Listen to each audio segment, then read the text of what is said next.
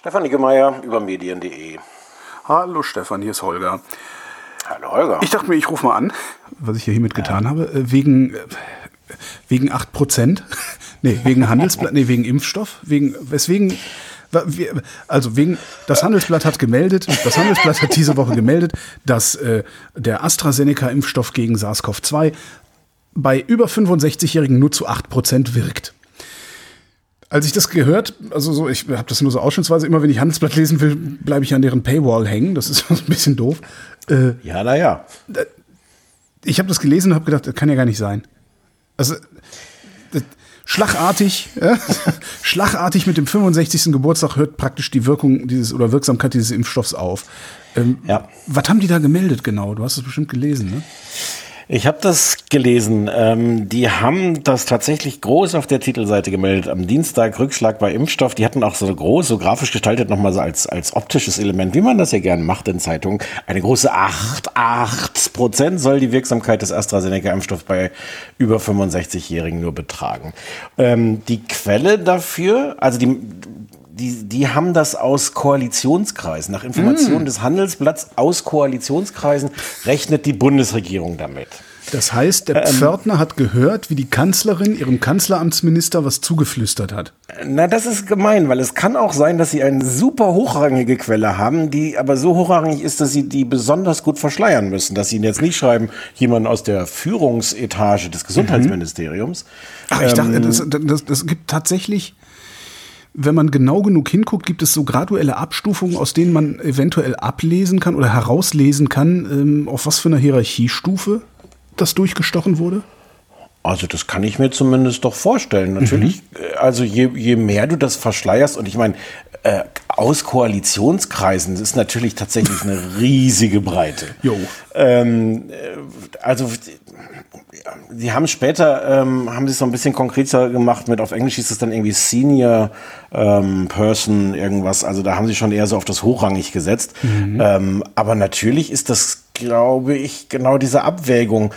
Du willst so eine Quelle gut schützen. Mhm. Andererseits willst du nicht klingen, als hättest du mit dem Pförtner gesprochen. Ja. Genau wie du es gerade gesagt hast. Ähm, so, und jedenfalls war da die, der, der große Alarm ähm, nur noch acht Prozent, was ähm, also praktisch bedeutet irgendwie wirkungslos. Wenn du tatsächlich ja gerade die älteren Menschen schützen willst und die auch vorrangig geimpft werden sollen, sich jetzt rausstellt, äh, bei denen hat das nur eine ja, Wirkung von acht Prozent. Das ja. funktioniert doch schon. Das ist also so eine Überschrift kannst du überhaupt nicht bringen. Also kann jeder denkende Mensch kann sich doch selber überlegen, dass nicht ab 65 schlagartig die Wirkung nachlässt, weil man ab 65 irgendwie hormonell schlagartig sich ändert oder warum sollte das das, das, das ergibt überhaupt ja, einen Grund Sinn. dafür einen Grund dafür gibt es auch nicht. Und das, das Lustige ist, dass du sagst, dass, dass du als Laie dieses Gefühl hattest, ja. das kann doch gar nicht sein. Das ergibt ähm, null Sinn. ich glaube, ich glaube, und ich bin selbst kein Medizinexperte, aber nicht. soweit ich das äh, mitbekommen habe, sagen auch gerade Leute, die sich auskennen, die sich gut auskennen, das kann gar nicht sein. Ähm, aber dazwischen gibt es diese Gruppe von, ich sag mal, Journalisten, hm. die sagen, wow, die Zahl ist tatsächlich so überraschend, dann müssen wir die unbedingt auf die Titelseite machen. Die, andere Leute würden vielleicht sagen, dann lass uns die mit größter Vorsicht genießen und sowas ähm, oder, oder klein oder sehr einschränkend machen. Aber ähm, ich glaube, das ist erstmal ein journalistischer Reflex auch zu sagen, what, das kann doch gar nicht sein, das schreiben wir groß auf die Titelseite. Ja, aber das ist doch genau das, ist doch genau das wofür Journalismus nicht da ist. Ja, ja, ja, ja, ich wollte ja nicht sagen, dass das gut ist. Ach so. Weiß nicht, ob das jetzt so klang. Ich glaube nur, dass der, dass der Reflex tatsächlich ein typischer journalistischer auch ist. Zu sagen, also natürlich sind Sachen, die total unerwartet sind, sind News. Ja. Und äh, mal angenommen, das würde stimmen mit den 8% oder irgendwas ähnliches, wir müssen jetzt gar nicht an dieser 8 äh, so, so festhalten. Natürlich ist das umso größer News, je weniger du damit rechnest. Also der, der Impuls von Journalisten da zu sagen, das machen wir ganz groß, weil das ist ja nicht zu glauben, mhm. ist erstmal nachvollziehbar. Aber dann sollte man natürlich auch eine große Wahrscheinlichkeit haben, dass es stimmt. Äh, und nicht irgendwie, dass man im Kleingedruckten auf der Seite 2 oder Seite 3 dann sagen muss, ähm, gut, so richtig viele Daten hat man gar nicht. Und Vielleicht sollten wir, bevor wir weiterreden, das einfach jetzt mal auflösen, was denn tatsächlich die Sache ist mit AstraZeneca, weil ich finde das wirklich faszinierend. Ich habe so ein bisschen auch so einen so einen Zahlenfetisch oh. ähm, und man kann in, ja und man kann das ähm, Ja, man kann das so schön nachvollziehen, weil inzwischen ein paar Sachen öffentlich sind. Also der, äh, ich glaube, Berlin-Korrespondent der Times hatte so eine, so eine Tabelle getwittert, die von dieser äh, deutschen äh, Ständigen Impfkommission, mhm. Äh, kommt. Und da kann man genau sehen, was so die Grundlage für die Berechnungen sind. Ähm, von einer, also es sind, es sind äh, am Ende, wenn du es wirklich berechnest, nicht 8%, sondern 6,3%. Aber auch die Zahl ist Quatsch. Ja, aber, na, na, ja. ja, aber ich sagte, wie, wie es zu diesen 6,3% kommt. Ähm, die haben halt äh, in diesen, diesen Tests haben, äh, hat AstraZeneca nur äh, sehr wenig Menschen über 65 gehabt. Mhm. Dafür gibt's auch einen guten Grund, sagt zumindest der Chef von AstraZeneca, die sind ja Partner von Oxford, äh, von der Uni. Mhm. Ähm, und die sagen, wir müssen besonders ethisch sein. Ähm, und zu einem besonders ethischen Vorgehen bei solchen Tests gehört, sagt er, ähm, dass wir ähm, gerade diese besonders verwundbaren älteren Posi äh, Personen ähm, erst dann in so einen Test reinnehmen, wenn wir das bei Jüngeren getestet haben, dass wir merken, das ist, das ist hier jetzt nicht gefährlich, ja. wir die Leute hier impfen. Und haben deswegen später als andere damit begonnen, äh, überhaupt Ältere in diese Tests mit reinzunehmen. Deswegen haben die relativ wenig. So. Mhm. Und jetzt kommen die schönen konkreten Zahlen. Ähm, es sind tatsächlich ähm, 341 äh, ältere Menschen ähm, geimpft worden. 341 und 319 waren in der Kontrollgruppe, die also auch da drin waren, auch mhm. dachten, sie werden geimpft, aber nur das, das Placebo hatten. Was ich ja immer noch einen der gruseligsten ethischen Ansätze finde. Also dieses, ne, ja, ey, ja. Impfung, wenn du Glück hast, stirbst du, nee, wenn du zu den anderen gehörst, stirbst du vielleicht. Das, Doch, ist, das ist eine große Frage, die du mit. Da, da überhaupt mitzumachen, ist schon krass. Das kostet Kraft.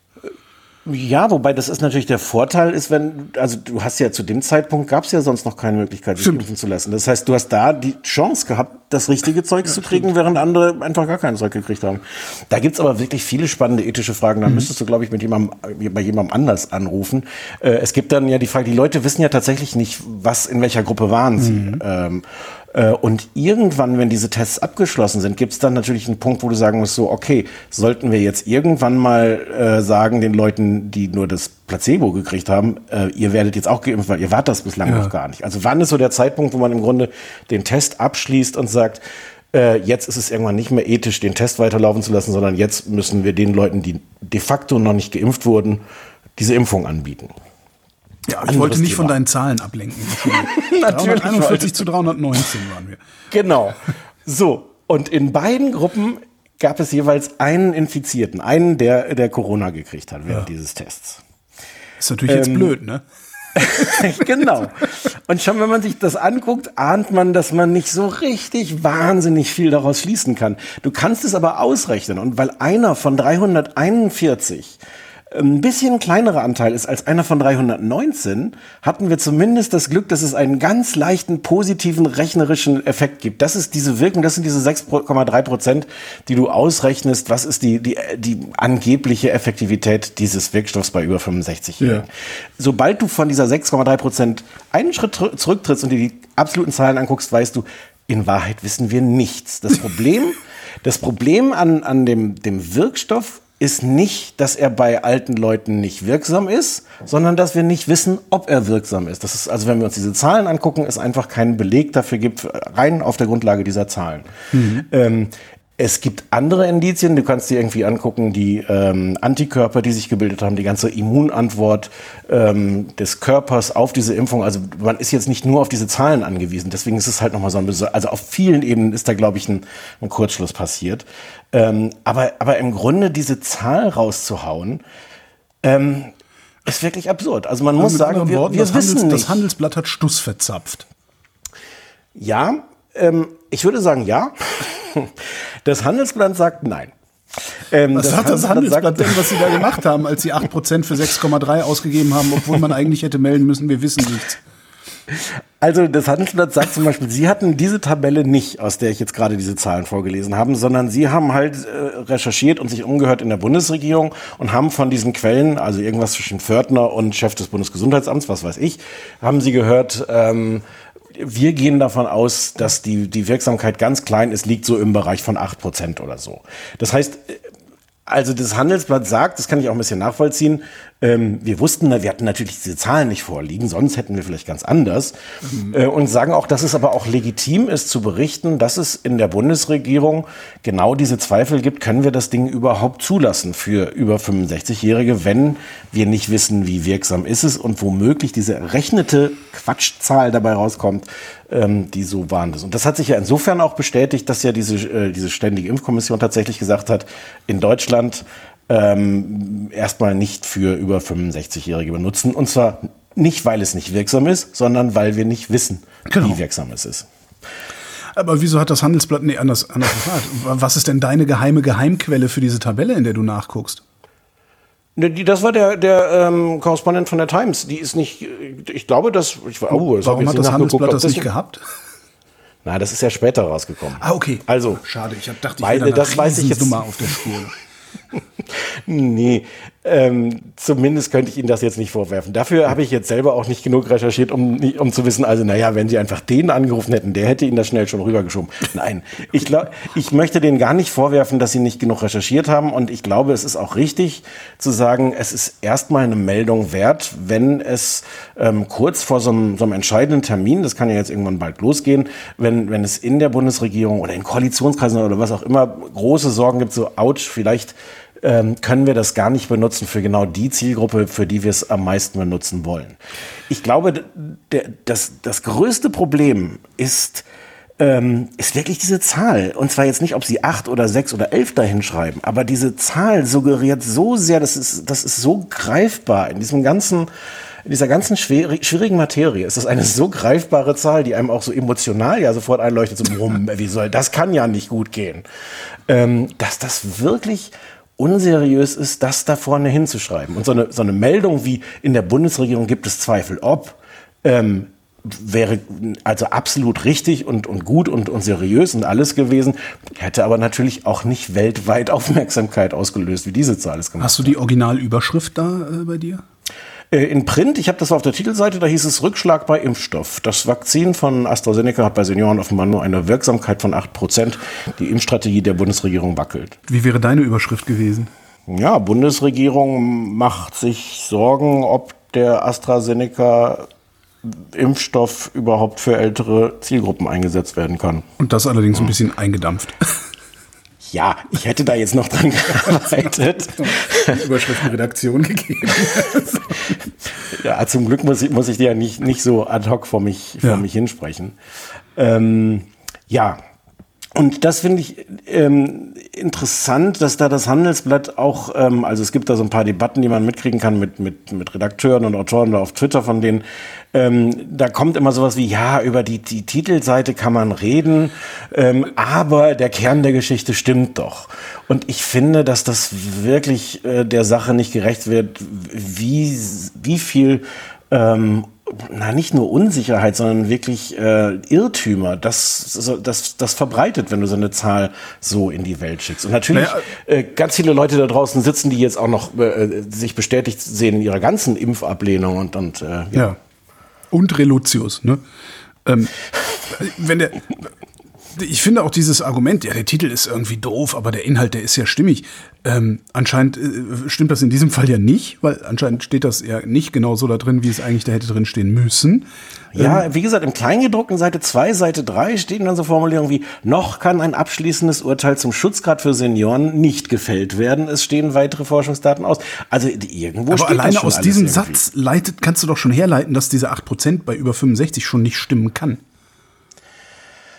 Noch stehen Daten aus, dann kannst du doch überhaupt noch keine, keine Aussage über die über 65-Jährigen. Aber okay, das sind das ja, sind. Äh, aber, aber du kannst natürlich kannst du eine Zahl dabei errechnen. Du kannst, wenn du so Tabellen in so Tabellen Dinge aufführst, kannst du am Ende irgendwas rausrechnen. Ja. Das Schöne ist auch in dieser Tabelle ähm, kannst du sehen. Sollen wir kurz über Konfidenzintervalle reden? Nur zu. Man, man berechnet also bei diesen Tests halt so ein, so ein Konfidenzintervall, also man gibt diesen, diesen Durchschnittswert an, was man glaubt, was so diese, was war die errechnete Impfeffektivität in mhm. Prozent. Das sind zum Beispiel diese 6,3. Und dann errechnen und aber, weil man weiß, wie viele Zahlen man in dieser Zielgruppe hatte, kann man ausrechnen, mit welcher Wahrscheinlichkeit von 95 Prozent, wo ist die Zahl wirklich? Wir wissen nicht, ist es 6,3, vielleicht ist es mehr oder weniger. Und je mehr Leute du in so einer Zielgruppe hast, umso kleiner wird die Spannbreite, die in diesem Konfidenzintervall von mhm. 95 Prozent liegt. Das Konfidenzintervall in diesem Fall lag zwischen 94,2 Prozent als Best Case und minus 1405, was ich überhaupt nicht weiß, wie das geht. Also Boah, es könnte auch sein. Ja. Also ähm, ja, es ist die die Geschichte ist einfach ähm, äh, da waren in diesen Tests, die da, die da vorlagen, waren einfach nicht genug Leute drin, um diese Zahl zu errechnen. Und wie wir jetzt auch, wie du vorher noch schon gesagt hast, es spricht trotzdem nichts dafür, dass es so wirkungslos ist, weil, mhm. äh, weil, weil warum? Es gibt überhaupt keine Indizien. Und es wäre natürlich wirklich ein weltweiter Skandal gewesen, weil in anderen Ländern ähm, es diese, zumindest diese Notfallzulassung mhm. gibt. Ich hoffe, das ist jetzt das richtige Wort. Das ist so ein bisschen verkürztes Verfahren. Ähm, aber natürlich wird in vielen Ländern dieser Impfstoff genommen, auch für über 65 65-Jährige. Ja. Das wäre ja nicht nur eine überraschende Meldung, sondern wirklich ein Riesenskandal weltweit, ähm, dass in vielen Ländern dieser fast wirkungslose Impfstoff verwendet wird. Ja. Also da hätte man vielleicht auch noch zweimal Leute fragen können, äh, sag mal, kann das wirklich sein? Ich finde auch, was ich, was ich vorhin sagen wollte, also diese, diese Idee von, ja, der Titel ist irgendwie doof, aber im Text, da wird's ja dann, da, da ist es ja dann richtig, das ist überhaupt kein Argument, weil was im Titel steht, das sehen die Leute, wenn sie am Kiosk vorbeilaufen. Und wenn du dreimal am Kiosk vorbeigelaufen bist und eine bestimmte Titelseite gelesen hast, dann setzt sich eine Botschaft in deinem Gehirn fest, ohne dass dir das wirklich bewusst ist, dass sie sich festsetzt. Da Davon lebt die Bildzeitung seit 40 Jahren oder länger. Ähm, das das, das ja. ist halt das Gefährliche daran. Dein Titel muss stimmen. Äh, das, das, sonst, sonst läufst du Gefahr. Ich meine, gerade bei diesen Aufmerksamkeitsspannen, zum Beispiel auf Twitter, wo dann tatsächlich nur noch ein Foto von der Titelseite getwittert wird und niemand hm. mehr äh, unmittelbar in der Lage ist, nachzulesen, was ist da denn eigentlich gemeint damit. Hm. Das finde ich ja sowieso schon tragisch. Und was ich ja äh, komplett bizarr fand an dieser Geschichte ist, ausgerechnet in der Woche, wo die EU sich mit AstraZeneca um Liefermengen kloppt. Mhm. Ich will ja jetzt naja. keine Verschwörungstheorie aufmachen. Doch, naja, nee, aber das ist. Nein, nein, nein, aber es ist ja der Unterschied, ob du eine Verschwörungstheorie aufmachst oder ob du sagst, welche Leute haben da überhaupt bestimmte Interessen. Ja. Und ähm, die Geschichte kannst du halt auch erzählen, dass offensichtlich irgendjemand in der Bundesregierung ähm, das Interesse hatte, solche Schlagzeilen zu lancieren. Ähm, das ist auch erstmal nicht, nicht grundsätzlich illegitim. Das werden, das werden alle Seiten machen in diesen Spielen. Werden von allen Seiten irgendwelche Journalisten gefüttert werden. Hier, hm, guck dir mal das an und wir haben das gehört. Und das hier ist zwar noch nicht veröffentlicht, aber es wird so oder so sein. Das Spiel spielen alle Seiten. Ähm, aber da muss man natürlich dann auch vorsichtig sein, als Journalist da äh, nicht irgendwie in eine Falle zu tappen oder zum Instrument von jemandem zu werden. Und das hilft auch da natürlich, das zumindest transparent zu machen. Also gelegentlich mal den Vorhang zu lüften und zu sagen, so übrigens im Hintergrund ähm, finden da folgende äh, Lobbyistenspiele statt. Jeder versucht irgendwie irgendwas. Äh, ja, so ein Werkstattbericht gelegentlich mal zu ja. bringen. Ne? Ja, stimmt. Wird das auch Glaubwürdigkeit zurückbringen. Ja, ja. Werkstattbericht ist ein gutes Wort, weil ähm, was mich gewundert hat, oder ach, gewundert ist das falsche Wort. Es das Handelsblatt kommt mit dieser Geschichte raus. Die Bild mhm. hat auch irgendwie eine ähnliche Geschichte. Diese Handelsblatt, das Handelsblatt ist ja nicht ganz allein, aber das Handelsblatt hatte halt diese knackige Zahl. Ähm, alle Welt diskutiert darüber, kann das denn sein? Das kann doch nicht sein. Es gibt auch sofort so, so ein Dementi. Es gibt ein Dementi von der Bundesregierung, ähm, die gesagt haben, na ja, also acht Prozent, die haben Zahlen verwechselt. Acht Prozent ist was ganz anderes in dieser Studie. Ja. Plötzlich reden alle darüber. Ja. Und der Einzige, der nicht redet, ist das Handelsblatt. Also ich, ich habe dann sofort das Gefühl so, wow, okay, Moment, wer hat jetzt hier recht? Das ist ja, das klingt ja aber, und, und es ist Never so eine merkwürdige Stille. ja, ähm, und es gab ein bisschen dann Erklärung mit Verzögerung, weil einer der, der Autoren ähm, dieser Handelsblattgeschichte, äh, Gregor Waschinski, ähm, die auch auf Twitter ein bisschen erklärt hat. Lustigerweise auf Englisch, was, was aber okay ist, weil es natürlich auch eine internationale Geschichte ist mit internationalem Interesse. Und er da so ein bisschen erklärt hat, mit ein bisschen Verzögerung, was da eigentlich los ist und warum sie selber keine Zahlen veröffentlichen können, äh, aber wie sie darauf gekommen sind und warum sie glauben, dass das stimmt und so. Aber da musst du schon auch ziemlich nachsuchen, dass du das findest. Aber, aber ich denke so als, das nennt sich ja Kommunikationsbranche, wo wir ja, da drin sind. Ja. Kommunikation. So dieser Gedanke, ich, ja, ich könnte an der Stelle, und das muss ja gar nicht, ähm, das muss ja gar nicht zerknirscht sein oder defensiv. Das kann an manchen Stellen, wenn man sich selber überzeugt ist, kann das, kann das ja auch durchaus mit Selbstbewusstsein daherkommen zu sagen, so, wir haben wirklich gute Quellen. Und wir haben die gerade nochmal gefragt und die haben gesagt, nee, nee, das ist so. Ja. Ähm, das ist im Einzelfall oft auch schwieriger, als, als ich es mir jetzt ausmale, ich, weil du also, natürlich deine Quellen auch schützen musst. Ja, aber man könnte ja zum Beispiel einfach auch mal anerkennen, also der, allein der Umstand, dass wir jetzt hier schon seit 20 Minuten über diese Nummer reden, ist ja ein guter Hinweis darauf, dass das Handelsblatt Scheiße gebaut hat. Nein. Auf irgendeine Art und nein. Weise. Naja, nein. Ich würde einen Schritt noch zurückgehen. Ich würde sagen, es ist ein Hinweis darauf, dass da was erklärungsbedürftig ist. Ja, mein Gott, dann halt erklärungsbedürftig. du formulierst halt freundlicher als ich. Aber, nee. So, und ich finde das, ein, ich find das ein Unterschied. Es kann ja auch, weil, weil ich wünsche mir das Gleiche auch bei Geschichten, die sich im Nachhinein als 100% richtig rausstellen. Ja. Aber trotzdem zu sagen, ähm, so, da reden jetzt alle über uns. Und es gibt in, in vielen Redaktionen immer noch diese Abläufe zu sagen, ja, okay, die reden halt, aber wir recherchieren im Hintergrund weiter und irgendwann, wenn wir fertig sind, veröffentlichen wir wieder eine Geschichte und so, mhm. aber, äh, aber nicht in so einen Dialog da einsteigen.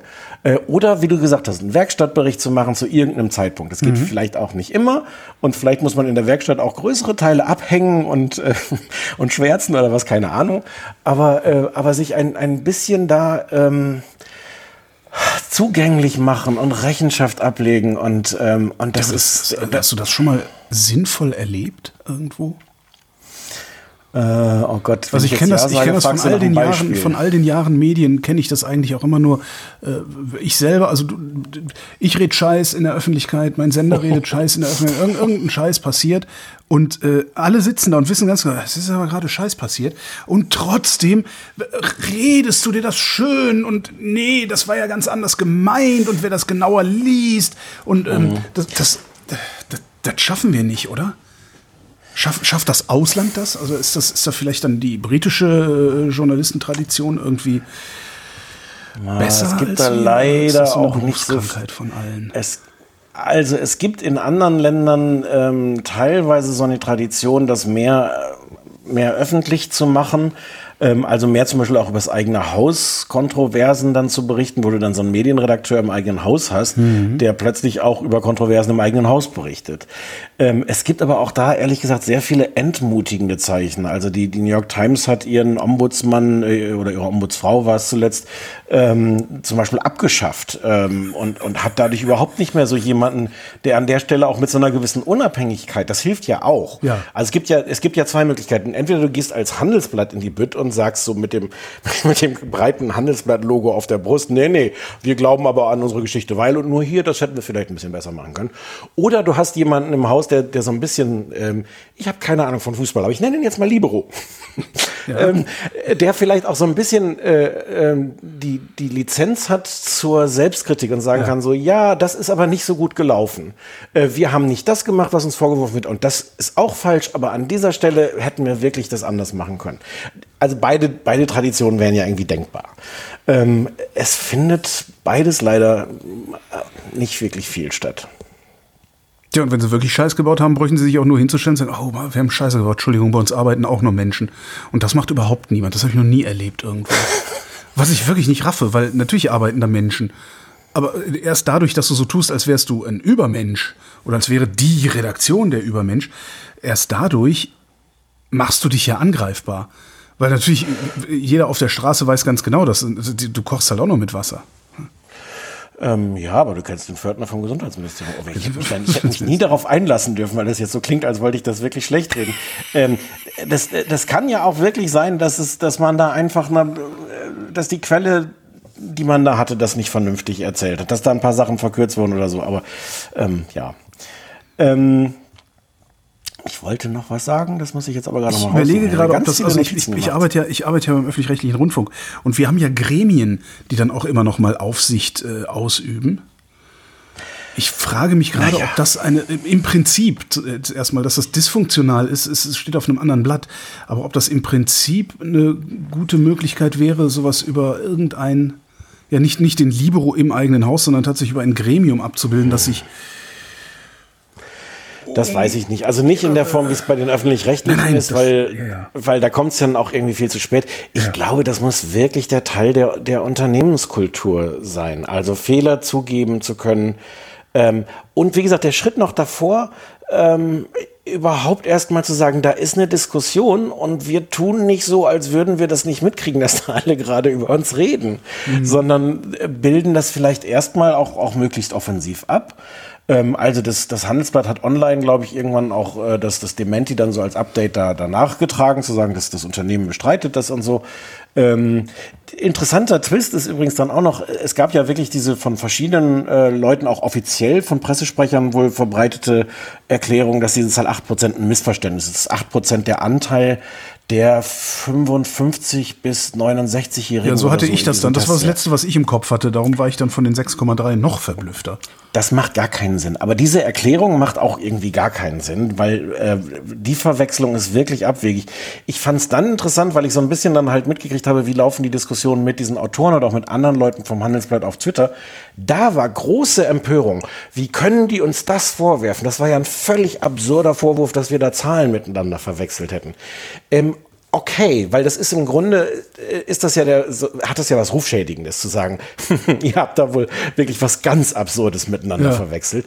Aber dann würde ich mir das gleiche Kommunikationsengagement halt wünschen, was so Selbstkritik angeht. Dann kannst du, glaube ich, auch mit, mit, mit einem größeren Selbstbewusstsein sagen, so, okay, das hier haben wir wirklich nicht gut dargestellt, aber dass die uns vorwerfen, wir hätten da einfach eine, eine Tabellenspalte irgendwo ganz woanders geguckt, ähm, das geht auch nicht. Und ich finde, also das ermöglicht, ermöglicht es dir auch glaubwürdiger, dann andere zu kritisieren, wenn du einfach klarer dabei bist, deine eigenen Fehler zu benennen. Mhm. Ich habe noch ein anderes Beispiel, dann reden wir jetzt auch nicht ganz so viel nur über Zahlen. Und das Handelsblatt, den Spiegel, weil der diese Woche auch ein schönes Beispiel hatte. Der Spiegel hatte in der letzten Ausgabe von letzter Woche äh, ein Interview mit Christian Drosten. Ja. Ähm, und da gab es diese Stelle, wo die, wo der Spiegel äh, Drosten gesagt hat, also die Frage des Spiegel lautet, einen größeren Schaden als Corona-Leugner haben im vergangenen Jahr wohl Experten angerichtet, die immer wieder gegen wissenschaftlich begründete Maßnahmen argumentiert haben. Wo, wo sie wollten, dass Drosten sagt, ja, der Streeck, der ist doof. Hat er mhm, aber nicht Zum Beispiel gesagt. Jonas Schmidt, Schannersit und Henrik Streeck. Genau. Ähm, darauf haben sich dann andere Medien, auch die üblichen Verdächtigen, zum Beispiel die, die Bild-Zeitung gleich gestürzt, weil ja. die gesagt haben, das ist ja unmöglich, also so ein, so ein Top-Experten äh, der, der Virologie in dieser Weise anzugreifen. Das ist nun wirklich unsere Aufgabe. Nee, ähm, das kann man nun wirklich gar nicht machen. Ähm, und haben halt ähm, sich da gleich drauf gestürzt. Die, der Spiegel ist auch deren Lieblingsgegner äh, und haben beim Spiegel gefragt, was, was, was sie denn konkret Strick und äh, äh Schmidt-Schandersit vorwerfen. Mhm. Und haben darauf im Grunde keine Antwort gekriegt. Also sie haben vom Spiegel irgendeine Stellungnahme bekommen, so äh, äh, wenn, wenn Experten Aussagen tätigen, die wissenschaftlich nicht oder nur schlecht belegt sind, dann würden sie automatisch mehr Schaden anrichten, äh, weil sie eine hohe Glaubwürdigkeit haben. Und dann hat irgendwie Bild wohl nachgefragt, was ist, sag doch mal ein Beispiel für ja und haben sie vom Spiegel nicht bekommen. Ähm, ich kann jetzt noch so ein bisschen verstehen, dass der Spiegel sagt, ach, weißt du, mit Bild Besseres zu tun, ne? Aber, ähm, aber an anderen Stellen ist es halt auch diskutiert worden. Ich finde die Frage erstmal total berechtigt. Also wenn du so ein bisschen verblüffend in einem Interview einfach so andere Leute sagst, also was die gemacht haben, geht doch gar nicht, dann musst du doch auf Nachfrage erklären können, was deine Vorwürfe sind. Ja. Finde ich, finde ich keine abwegige Forderung. Ich verstehe auch überhaupt nicht, warum diese beiden, ausgerechnet diese beiden Namen da drin stehen. Auch wenn ich, äh, ne, wenn ich persönlich Streeck hundertmal doof finde, ich frage doch nicht in einem Interview einen anderen Virologen, ob er mir vielleicht jetzt mal darin zustimmen könnte, dass Henrik Streeck grundsätzlich doof ist. Ja. Ne, ich, ich habe ich hab das gelesen und habe gedacht, warum steht das da? Ja. Und das haben sich ja andere auch gefragt. Wie gesagt, die Bild hat es dann groß gemacht, das kann man dann auch doof finden, aber andere haben es auch aufgegriffen. Aber denke ich mal, wo ist denn jetzt der Spiegel? Wo ist denn jetzt der Spiegel, ja. der sagt, ähm, und wie gesagt, das muss ja gar nicht, man muss das ja gar nicht mal defensiv spielen und sagen, na ja, okay, vielleicht war die Frage ein bisschen verkürzt. Du kannst ja auch sagen, nee, also hier, der Punkt, der Punkt, der Punkt. Das war wirklich indiskutabel und deswegen glauben wir, dass diese beiden äh, mehr Schaden angerichtet haben als Corona-Leugner. Was zugegebenermaßen eine hohe Hürde ist, um die erstmal zu reißen. Aber okay. Nö habe ich, hab ich nichts von mitgekriegt. Also ja, und jetzt ist halt das Absurde daran ist ja, ich, ich diese, diese Auseinandersetzung mit der Bild höre ich jetzt gerade zum ersten Mal von dir. Ja, die ist auch Absurde, Das ist halt, Absurde halt, daran ist ja nun wirklich, dass zumindest in Bezug auf Henrik Streeck könnte ich das aus dem Stand beantworten, was das Problem hm. mit dessen Aussagen ist. Schmidt-Schannersit habe ich jetzt nicht so sehr verfolgt, aber da lässt sich bestimmt auch das eine oder andere finden. Es wird das ist ja noch peinlicher. In, in, den, in den nächsten Tagen auf, auf, auf übermedien.de wird es auch noch einen Artikel dazu geben, ah, ja. wenn alles klappt. Ähm, äh, ja, aber, aber, Und dann zu sagen, nö, äh, ja, ich, aber das ist, glaube ich, auch wieder eine Frage von, ähm, ach, das, dann, dann macht man sich da so klein, wenn man sich da in die Diskussion begibt. Wir haben das doch alles in unseren Spiegel aufgeschrieben und ihr könnt das lesen und dann könnt ihr einen Leserbrief schreiben, wenn euch das nicht gefällt. Der wird dann sogar auch abgedruckt. Also jetzt im neuen Spiegel ist tatsächlich ein, ein Leserbrief, der sich damit kritisch auseinandersetzt. Wo ich aber auch denke, ja, aber sag doch was dazu. Ich finde, ich glaube wirklich, dass, dass es da noch so eine Tradition gibt, dass man sich klein macht, wenn man sich da dann ins Getümmel stürzt und Leuten erklärt, was man damit gemeint hat oder Belege liefert. Und natürlich ist auch da, also ich kann mir auch vorstellen, dass äh, in vielen Redaktionen sehr viel zu tun ist. Und natürlich ist es auch zeitaufwendig, das dann, da, dich dann in so eine Diskussion zu begeben. Ich glaube nur, es würde so viel helfen. Es würde wirklich man muss sich ja gar nicht, ich bleibe jetzt einfach mal da hängen an diesem Spiegel. Man muss sich doch noch nicht mal in eine Diskussion begeben. Wenn ich jemanden interviewe und ich bin der Meinung, der Henrik Streeck ist doof und ich baue das in eine Frage ein, dass ich den doof finde oder dass ich meinetwegen auch mir einbilde, ich könne belegen, dass der doof ist, dann baue ich das in eine Frage ein, kriege ich irgendeine komische Antwort, dann kommt irgendjemand hin und sagt, wie kommst du dazu zu sagen, Henrik Streeck ist doof? Dann sage ich, mhm. dazu komme ich, weil ich das hier von Henrik Streeck gelesen habe und das finde ich doof. So. Ja. Punkt aus. Und das ist noch nicht mal eine Diskussion, sondern ich habe einfach nur erklärt, wie ich da, wie ich da hinkomme. Mehr, mehr will doch in der Regel auch das Publikum gar nicht wissen. Es würde ja reichen, wenn Journalismus, ein moderner Journalismus im 21. Jahrhundert einfach mal anfangen würde, Werkstattbericht dazu ja. zu schreiben oder zu sagen, wie kommen wir überhaupt zu der Aussage, die wir gerade treffen? Warum ist denn der Henrik Streeck doof? So. Ich muss an der Stelle sagen, da gibt es ein paar Entwicklungen, wo das besser geworden ist. Aha. Das ist jetzt, die Zeit macht das auch schon seit einigen Jahren, dass die so kleine Kästen dazu schreibt, zum Beispiel. Stimmt, ja. Äh, was ist die Grundlage für diese Geschichte? Und da genau. steht dann sowas drin wie, wir haben den und den um ein Jahr, für ein Jahr begleitet, wir sind genau. an denen nicht rangekommen, haben aber mit denen telefoniert, was auch ja, immer. Das ist gar Autor, nicht so unser ganz Autor neu. lag selbst jahrelang in dieser Klinik, also solche, ja, das stimmt. Genau, genau. Das, das passiert, glaube ich, in allen Medien mhm. schon ein bisschen mehr. Die Zeit war da relativ früh und relativ gut damit. Ähm, aber, aber natürlich muss das mehr werden, muss das besser werden und gerade an diesen Stellen, wo es dann manchmal auch weh tut, muss das, muss das passieren. Ähm, ja, alles andere ist ja nur Kosmetik. Also zu, zu, wissen, wir haben das, ne, unser, unser Auto hat selber jahrelang in dieser Klinik gelegen und wir haben den Arzt ein Jahr lang begleitet. Das erklärt halt nichts. Das ist. Naja, das ist natürlich auch ein, also man kann es jetzt auch Marketing nennen, aber das ist natürlich auch sowas, an der Stelle nochmal zu zeigen, dass Journalismus was kostet. Also wenn, wenn du jemanden ja begleitest. Ja, klar. Also ich finde das klar. Auch, auch legitim zu sagen, äh, hier übrigens, ihr denkt, wir haben uns diesen Text aus dem Finger gesaugt. Nee, nee, also da steckt schon Arbeit drin, nämlich folgend. Das ist, finde ich auch legitim. Ja, klar, aber du könntest, also was ich erwarten würde, ist, dass dieser Libero, den du, äh, den du äh, meinst, ähm, gar nicht mal hingeht und intern eine ernsthaft Kritik übt und die veröffentlicht, sondern weiß ich nicht, da, da, sitzt dann irgendwie ein oder zwei Leute, sitzen dann da in der, in der Zeit oder beim Spiegel, äh, bekommen das Ding äh, zum Druck oder wie auch immer, kriegen das Ding auf den Tisch und sind verpflichtet, jeden einzelnen Artikel zu lesen und überall, wo sie denken, hm, wie kommst du denn da drauf, einen Strich hinzumachen? und das wird dann hinterher auf der Webseite dokumentiert. Wie kommst du da drauf? Ah ja, das habe ich da hinten gehört. Ja, ich das ist das Aufwand, schöne... das kostet Geld. Natürlich kostet ja. das Geld, aber da, entweder, du, entweder du bezahlst dieses Geld oder du bezahlst deine Glaubwürdigkeit. Und das sehen wir doch seit Jahren. Ja, ich habe jetzt nur, du hast recht, ich möchte zu 95 Prozent recht geben. Ich glaube, dass es natürlich auch da Fälle gibt. Natürlich kannst du dir nicht immer in die Karten gucken lassen. Und du natürlich. kannst, jetzt sind wir wieder bei dem Pförtner vom Anfang. Du kannst an manchen Stellen wirklich nicht konkret sagen, übrigens, das, das haben wir aus einer Quelle, die äh, schon deswegen weiß, wovon sie redet, weil. Ähm, das wird nicht immer gelingen. Und, ja, aber du kannst ähm, da hinschreiben, was du eben gesagt hast.